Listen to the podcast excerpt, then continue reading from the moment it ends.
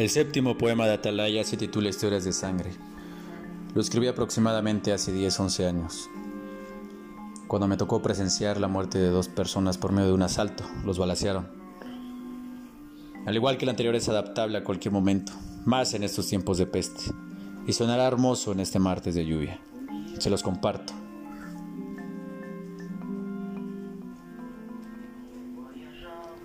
Historias de sangre. Las lágrimas impropias de los días grises. La flor que no quiso germinar en mi mano. Y los vientos de la juventud que cambian de rumbo al nuevo paraíso inerte.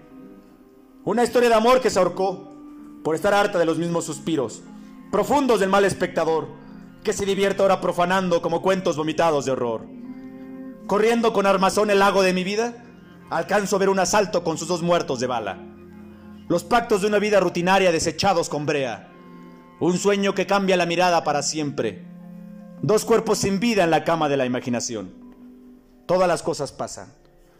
Las vidas se apagan. Las memorias se rinden. Nacen nuevas historias haciendo olvidar el pasado. No hay historia verdadera.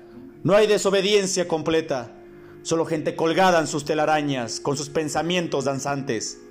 Cayendo del cielo, suspirando con música el deseo para un beso. De un buen comienzo, sin buena noche ni larga vida. Espero les sea agradable esta dosis y de ser necesario la repitan y la interpreten como gusten. Buena noche, camaradas.